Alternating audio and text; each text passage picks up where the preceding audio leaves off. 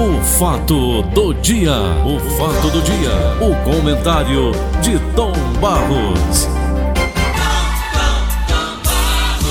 Olá, Paulinho Oliveira, bom dia. Bom dia, Tom Bom dia aos Barros. nossos ouvintes e patrocinadores. Tu lembras, Tom Barros, que eu comentei semana passada contigo que o meu genro tinha dito, meu genro vem de carro, né, o Jorge? Isso. Dizendo que a Troller estava parada porque não tinha capota de vinil para cobrir os carros. Sei. Não tinha capota, não tinha produção no Brasil. A indústria toda parada por conta dessa Covid-19 da pandemia. Sei. E eu atirei do que vi e matei o que não vi. Foi. Aí vem aí a bomba. A Ford está fazendo um remanejamento da produção no mundo inteiro. Já fechou no México, fechou na Argentina muito antes. Já fechou no Uruguai e em vários lugares onde ela tinha essa coisa toda. Aqui no Brasil só serão 5.061 desempregados.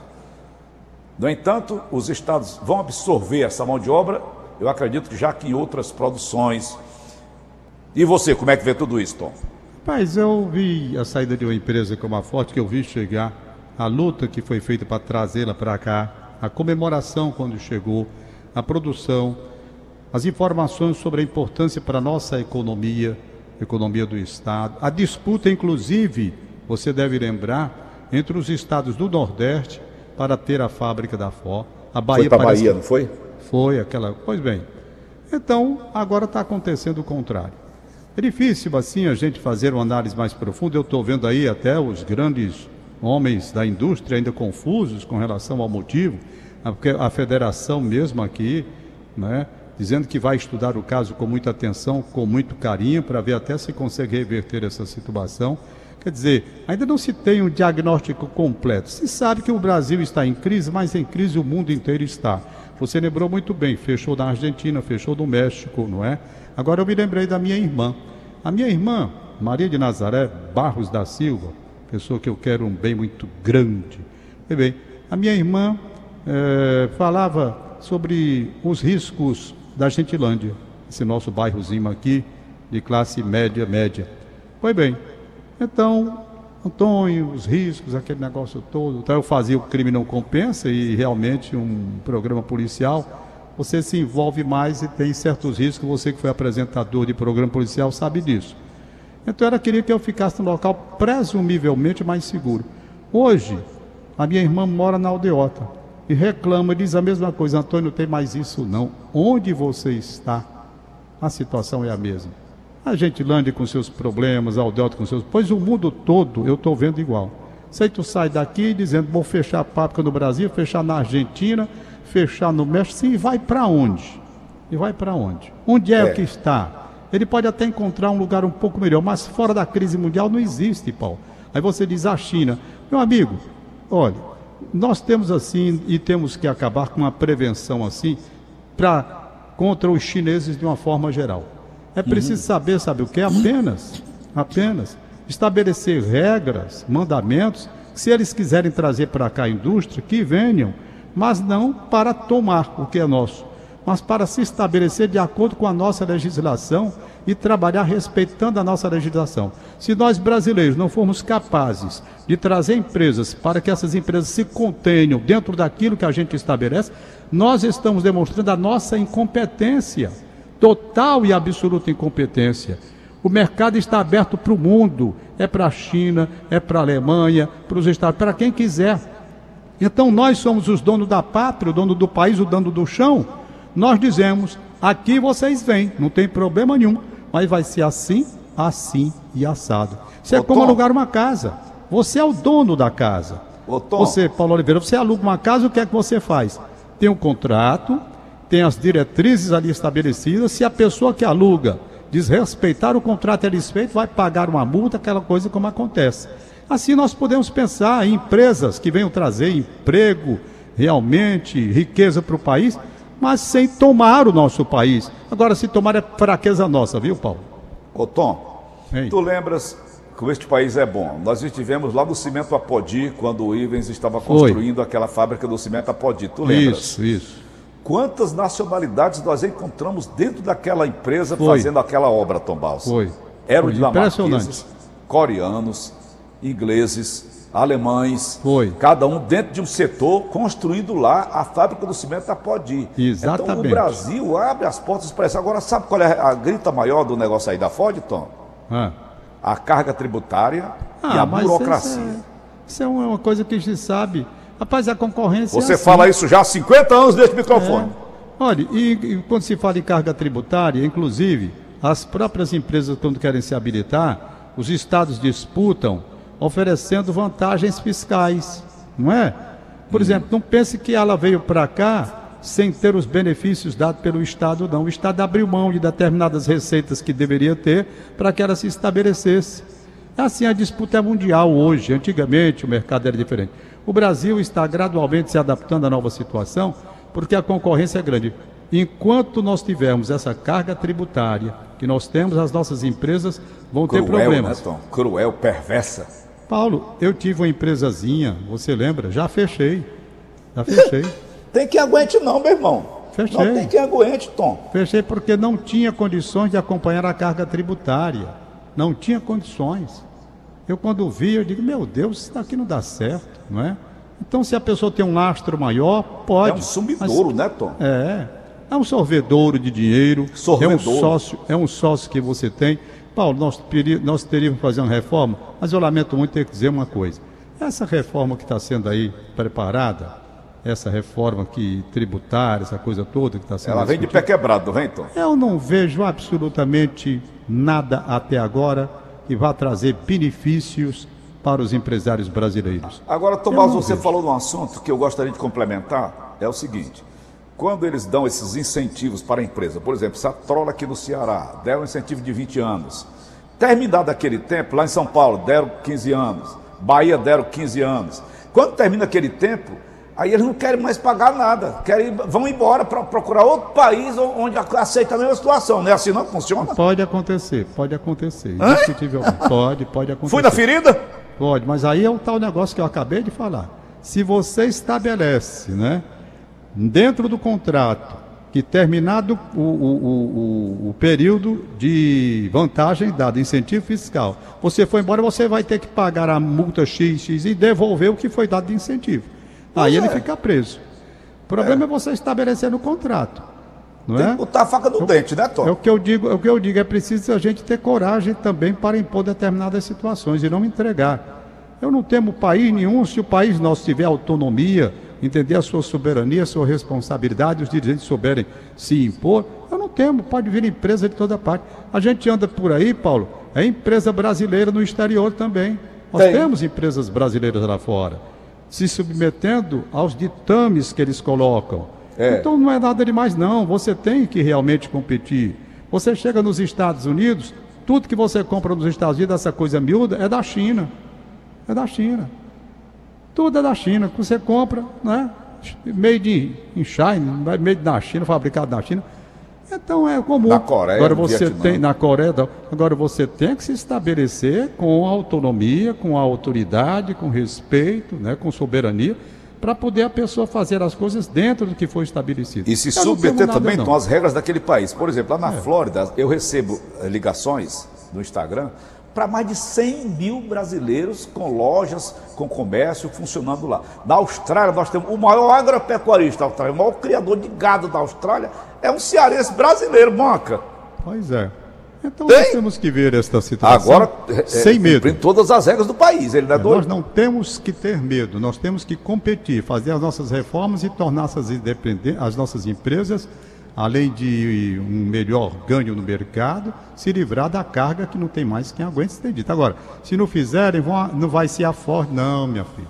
Se não fizer essa reforma, é a Ford, é a daqui mesmo, tá A entendendo? Chevrolet. Vai, não, e são as nossas empresas mesmo, tem lá quem aguente uma carga tributária dele.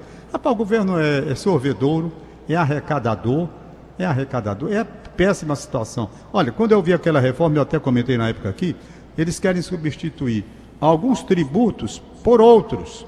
Aí você vai fazer uma análise entre o que tem e o outro, você tem uma elevação de carga no lugar de diminuição. Eles quiseram agrupar aquilo que as empresas pagam num imposto. E eu fui ver aqui, li na época, que eu nem estou lembrado mais, eu tinha até guardado aqui. Ora, a proposta que vinha Quando eles agrupavam dois ou três, era uma proposta que superava a soma. Então, é mudar três, não é seis por meia dúzia. Não, Tom, não existe isso. É difícil Eu essa estou lendo reforma aqui aí. o livro que a Érica me deu, Roberta Paduan, nome da jornalista. Petrobras, uma história de orgulho e vergonha. É, você está lendo esse livro aí. Eu estou lendo esse livro. Eu estou lendo assim, um dia sim, um dia não, um dia assim, porque a minha vista não está muito boa. Eu canso demais a vista. Então, Tom Baus, eu encontrei aqui numa página aqui, esse José Janene, como é que ele operava para ganhar propina de, de- de dinheiro público com as lic- licitações ilícitas. Rapaz, a CPMF, como é que ele fez para votar a CPMF, para tirar dinheiro do povo brasileiro? Tom Barros, isso é o tempo todo ali em cima, esse Todo povo tempo. fazendo isso, meu irmão. Todo Onde é que parar, Todo tempo. compadre? Todo o tempo. E agora mesmo dessa reforma, a situação continua. Né? Imagina como é que não está isso. É uma coisa muito séria, Paulo. É muito É difícil copinho, conversar agora com o. Dedé Rios, nosso amigo Dedé Rios. Barros, te mandou um abraço. Isso, gente Lá de boa. Até Itarema. um abraço para ele, do É, Itarema. me o pessoal escuta canguru, muita gente lá, viu, esse Paulo? canguru, que esse bicho aí dá um tesão danado. Se não der na frente, dá atrás, eu digo, não, tô fora. Pois bem. É. E ele estava parabenizando, parabenizando não, lembrando a, a mãe dele, se fosse viva, a dona Natécia Rios, hoje estaria completando 100 anos. Ela morreu nos anos 60, ela está Sei. 40 anos, mas fica a saudade, eu disse a ele, assista a É verdade. Vida Após a Morte, que está na Netflix, que você vai ter outra visão de que a, a, a morte não é tão, como o Tom Baus vive sempre dizendo, não é tão trágica assim não. Você vai para o outro lado da vida, e essa coisa toda. Eu estou quase acreditando, viu, Tom? Pois bem, então a gente falar sobre isso, Tom, agora com ele. Falar sobre isso com ele. Os caras se reúnem, rapaz, para saltar o dinheiro do público. É. Puta Pariu, irmão. Não, o problema, Paulo, é que na disputa do bolo, eu já disse mil vezes aqui, a coisa é simplificada, né? Pegue um bolo e vai dividir entre crianças. Aí você vai ver o pedaço. Maria. Criança é assim. Olha, eu vou contar uma história muito engraçada que acontece comigo. Eu tenho, assim, uma, há muitos anos, eu faço uma prática no aniversário dos meus filhos. O que é que eu faço? Eu não compro presente para eles, não. Eu pego um sabonetezinho de, de um real, um e pouco. Sabonete do César Barreto. abro o sabonete, boto um dinheirinho dentro e fecho o sabonete e entrego o sabonete. É, é certo? ideia. Eu faço isso no Natal, no aniversário, eu sempre faço assim. Quem vai ao sabonete, essa história eu criei faz muitos anos. Então Eu eu, tenho um neto chamado Rodriguinho, já está grande, eu chamava de Calanco. Né? Eu não quero chamar mais de Calanco, que o menino já está grande. Pois bem, e o Rodriguinho, quando era pequenininho, o aniversário dele, dez dias depois, de, sei lá, 15 dias depois, do aniversário da Carol, que é a minha neta mais velha. Aí eu chegava com sabonete para entregar a Carol. Quando ele me via, o pequeno, quando ele me via com o sabonete na mão, ele colava em mim, certo? Colava em mim. Aí eu entregava o sabonete para Carol. Por que, que ele colava em mim e ele ia colar na Carol na hora que eu entregava o sabonete? Porque ele queria saber quanto era que tinha dentro do sabonete da Carol, porque o aniversário dele vinha depois, para eu não dar menos dinheiro do que dei para Carol, entendeu? Então é a história da, da, da, da- distribuição aqui no Brasil, desse negócio de imposto. Tem o bolo, ninguém quer ceder um centavo. O sujeito quer uma reforma, contanto que não tira o dele. Entendeu? Então você pega um bolo, vai cortar o bolo, a fatia, ninguém, o Estado quer o dele, o município quer o dele, o governo quer o dele, quer o dele. No fim, é muito fácil. Você muda o nome, muda a nomenclatura, não é? E o peso tributário praticamente o mesmo. O que é, que é isso? É porque é assim que fora. funciona a coisa. Hein? É só roubar dinheiro todo tempo, rapaz, pelo É amor assim de que Deus. funciona. O cara Lamentavelmente. apresenta um é assim projeto, que quem vai votar a favor, quem vai votar contra, quem paga, quem vai, vai Tem. patrocinar O esse governo diz aqui. que não pode Que é deixar isso, de receber a receita porque tem as suas obrigações e não dá. Eu não sei. Eu, eu, eu estou muito preocupado. O Brasil, Brasil preocupado. Agora mesmo eu estava vendo, rapaz, um certo assombro. Não quero trazer assombro para vocês, não, meus amigos, mas apenas eu estava lendo a matéria sobre esse cientistas, esses cientistas que encontraram variante inédita do coronavírus com origem aqui no Amazonas. No Amazonas. Como é, Tom? Mutações detectadas do vírus podem indicar nova linhagem brasileira. Brasileira. Essa matéria está aqui, eu estou vendo, não é? Matéria que foi analisada e Manaus vivendo uma situação dificílima, dificílima, voltando a ter problemas graves. Problemas Manaus é graves. floresta, né, Tom Baus? Hein? Manaus é floresta. A Pois maior é, rapaz. Está aqui, olha. pesquisa em andamento na Fundação Oswaldo Cruz Amazônia apontaram que a nova variante do novo coronavírus encontrada em pacientes japoneses tem origem no estado do Amazonas, aqui no Brasil. As mutações achadas no vírus, até então inéditas, criaram o que será uma provável nova linhagem brasileira do coronavírus. Segundo os cientistas, ainda é cedo para ter certeza, mas as mutações achadas podem significar que essa nova linhagem tem maior poder de transmissão, visto que duas importantes mutações foram descritas simultaneamente na proteína é, Spike, sei lá como é o nome disso aqui, é, que faz a ligação do vírus com as células, não sei de quê. Tem um nome difícil aqui que eu não sei dizer. Mas Entendeu? tem um japonês no meio aí, eu não entendi, não entendi.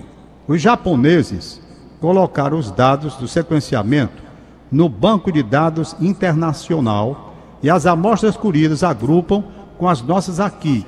É o mesmo vírus, mas com muitas mutações. Essa questão isso. do japonês que eu acabei de falar foi isso. Está morrendo gente lá que nem mosca, égua. Rapaz, e na, no Amazonas e Manaus agora está em estado de calamidade. Manaus está aqui a notícia. Vive uma nova calamidade por uma segunda onda de casos e hospitalizações, com números maiores e crescimento mais acelerado que na primeira fase. O prefeito Davi Almeida anunciou que o sistema público está novamente em colapso. O governador Wilson Lima afirmou que há carência de oxigênio para pacientes internados. Uau. Diante do cenário, ontem o ministro da Saúde, Eduardo Pazuello, visitou Manaus e prometeu ajuda. Segundo o pesquisador da Fiocruz Amazônia, que coordena os estudos, o Felipe Naveca, o nome dele, o sequenciamento do vírus feito no Japão foi comparado com as amostras existentes no banco de dados do Amazonas, coletadas entre abril e novembro do ano passado. Amostras locais de dezembro ainda estão em fase de final de análise no Estado. Vão ajudar a entender melhor a atuação das mudanças do vírus na nova onda de casos lá em Manaus. Um grupo de pesquisadores da USP Oxford que procurou para mostrar os resultados das análises deles, a partir de material enviado por um laboratório privado do Amazonas. Essas análises também observaram sequências com mutações semelhantes às japonesas, são dois laboratórios completamente independentes que chegaram à mesma conclusão simultaneamente, sem se comunicarem. O fato de o grupo ter nos mostrado esse resultado foi uma atitude louvável, explica e por aí vai a situação no Amazonas, como é que está agora no presente momento. Ô, então, meus tá amigos, não vamos brincar aí, com isso não, viu? O meu cunhado, irmão da Joana, está aqui em casa desde a passagem do ano. Sei. Ele mora em Manaus. Ah. Trabalha lá como cabeleireiro. José Ribamar, está olhando aqui para mim com os olhos arregalados, te mandando um alô. Um abraço para ele. Ele voltará depois de amanhã, quinta-feira. Ah. Sete horas ele embarca para Manaus. É, ele está. Já quer dizer o seguinte: Manaus atingiu o recorde fazer uma de pergunta. Tempo. Peraí, uma pergunta que eu quero fazer. A ah. minha irmã Regina teve a Covid. Orientar a ela que ela, para, para se prevenir, tomasse ivermectina. Eu até anotei aqui o nome. Ivermectina. Está inclusive no Jornal Diário do Nordeste de hoje. Para prevenção, para quem não teve ainda, é um, diz que é um excelente medicamento para a prevenção contra a Covid-19. O Ribamar tomou uns um, 10 comprimidos aqui agora, já que ele vai voltar. Eu digo, rapaz, Tom, porque lá o negócio está é feio, não é, Tom? É, o negócio está feio, Manaus. Essa ivermectina funciona mesmo, Tom? Rapaz, tem um protocolo, não é só a ivermectina, não. Tem um protocolo que foi divulgado e você lembra da entrevista que eu fiz na época, brilhante. O doutor Anastácio Queiroz falou sobre isso. Anastácio Queiroz tem todo um protocolo com relação ao peso. Você não pode estar tomando aleatoriamente, não. Tem ah. com relação ao peso, o número de dias, o intervalo entre um tempo que você toma e outro tempo de 15 15 dias, se não me Tem que ter memória. orientação, né, Tom Barros? Não pode fazer na marra, não, rapaz. Pelo amor de Deus. O cara é. faz na marra, não. Tem todo um protocolo que foi divulgado pelos jornais eu tenho uma aqui em casa, pena que eu teria de procurar, mas eu tenho o protocolo anotado, com o número de, de, de comprimidos que você tomar de acordo com o seu peso, quantos ah. dias, aí você para, daqui a 14, 15 dias toma de novo, para de novo. E tem, são vários remédios, né? Eu tenho tomado aqui vários dentro do protocolo que foi divulgado pelo doutor Anastácio na época, porque eu tenho muita confiança no que o doutor Anastácio Queiroz faz disso, porque é do meio, é do ramo. Está é. Tá lá desde o começo. E com ele, é bom que se frise. Nas mãos dele, nenhum paciente foi esbarrar na UTI, não. Voltou. Ele, ele assegura ele assegura textualmente, né, Tom? É, Olha, Tom, nenhum foi. Eu é, tenho é, até é, uma, é uma, uma, estatística aqui do, da Covid do Ceará, ah. muito alvissareira. Nós tivemos, a partir do dia 6 agora de janeiro, nove mortes, dia 7, 44, dia 8 caiu para 31, dia 9 para 13, dia 10 para 9 e ontem três mortes aqui no estado de Ceará. Então, três mortes são famílias que ficaram seus entes queridos, né, Tom Barros? É, é, lamentável. É. Rapaz, é uma coisa Vítimas terrível. Da COVID. É, vamos nos cuidar, gente, não é brincadeira. Vamos aqui aos alunos. Podem, você falou aí com questão da vista, agora me lembrou. Você disse que as minhas filhas ontem foram a ótica digital comprar óculos, certo? E para minha alegria, você vê as coisas do mundo como são, que coisa interessante. Ah, diz assim, até as pedras se encontram, não diz isso, né? Tem. Até as pedras se encontram. Aí a, a Rita de Cássia mandou aquele, hoje de manhã ela mandou para mim aquele filme A Lista, a lista do Oswaldo Montenegro, aquela música que eu Ai, gosto. Música linda. A, né, linda, né? Dez anos que a pessoa né, não viu os amigos. Uhum. Rapaz, você me acredita? Aí a Maria Clara comprou lá, na ótica digital, conversando com a senhora Mila Mourão, que é a dona, a proprietária. Até aí tudo bem. Rapaz, no papo, nós descobrimos, ela descobriu, chegou aqui e veio me falar. E eu fiquei muito feliz. Por quê? Porque a Mila Mourão é filha do Edson Mourão, com quem eu estudei em 1967 no Colégio Paulo VI, quando eu fiz o último, o último ano ginasial, fui transferido do liceu para esse anexo. E fizemos, rapaz, eu nunca mais, daquela época para cá, tinha tido notícia do Edson Mourão. Rapaz, pois ela não é filha do Edson Mourão? Eu fiquei muito feliz, já disse, olha, eu vou marcar, Edson, você está me ouvindo, Mila, você está me ouvindo. Deixa passar esse período aqui, que ninguém vai se encontrar agora. Mas quando o Edson deve ser da minha idade, porque ele estudou comigo lá no Colégio Paulo VI na década de 60, 67, 1967. Não é? Passei só o meu semestre lá.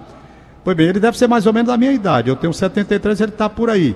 Então a gente se protege, viu, Edson? Mas quando passa essa onda, eu faço questão de abraçá-lo pessoalmente para reviver os grandes momentos que nós tivemos de boa amizade. O tempo passou, como diz a música do Oswaldo Montenegro, a gente deixa de se ver, os contatos se perdem, mas não se perde o sentimento que se estabeleceu numa época em que havia uma aproximação pelo colégio, pelos estudos, pelas descobertas, pela vida, tudo isso fica marcado na nossa mente e no nosso coração. Então, meu abraço para Mila Mourão, meu abraço para o Edson Mourão, e eu fiquei muito feliz, rapaz. Aliás, quero até também lembrar o Feijão. Feijão, você que estudava comigo lá no Liceu do Ceará, Ireudo, não tem o seu contato, mas disseram que você vai por um clube onde a turma gosta de jogar futebol. Manda teu telefone para mim que eu perdi, meu querido amigo Ireudo. O Elba, a turma do Liceu. Né? Sendo que o Edson Mourão foi lá no, no, no Colégio Paulo VI, último ano do Liceu do Ceará. Nós fomos transferidos para o Colégio Paulo VI. Ele já estava lá quando eu cheguei. E você falou de visão, tu, cuidado, Paulinho. Rapaz, eu quero fechar o programa hoje lendo aqui, se você me permite, é rápido, mas é uma homenagem que eu acho muito justa ao meu querido Manuel Eduardo Pinheiro Campos, grande Manuelito Eduardo que você conheceu e conheceu também, não é? Fomos Porque... alunos dele, Tom, nós. É, foi, rapaz, ele foi um professor na minha vida. Fomos alunos dele, todos nós. Eu, você, Augusto Bó, João Ramos, todos fomos alunos foi. dele. Eduardo Augusto. Qual é a... Rapaz, ontem, ontem, se vivo fosse, ele teria completado, aliás, 11 de janeiro, né? teria completado 98 anos de idade. Aí o Eduardo Augusto Cortes Campos, filho dele, meu amigo, você conhece, Eduardo Augusto? Conheço. Ele colocou um texto aqui no, no Facebook dele, muito interessante. Hoje, 11 de janeiro, que foi ontem, meu pai, Manuel Eduardo Pinheiro Campos, estaria completando 98 anos de idade.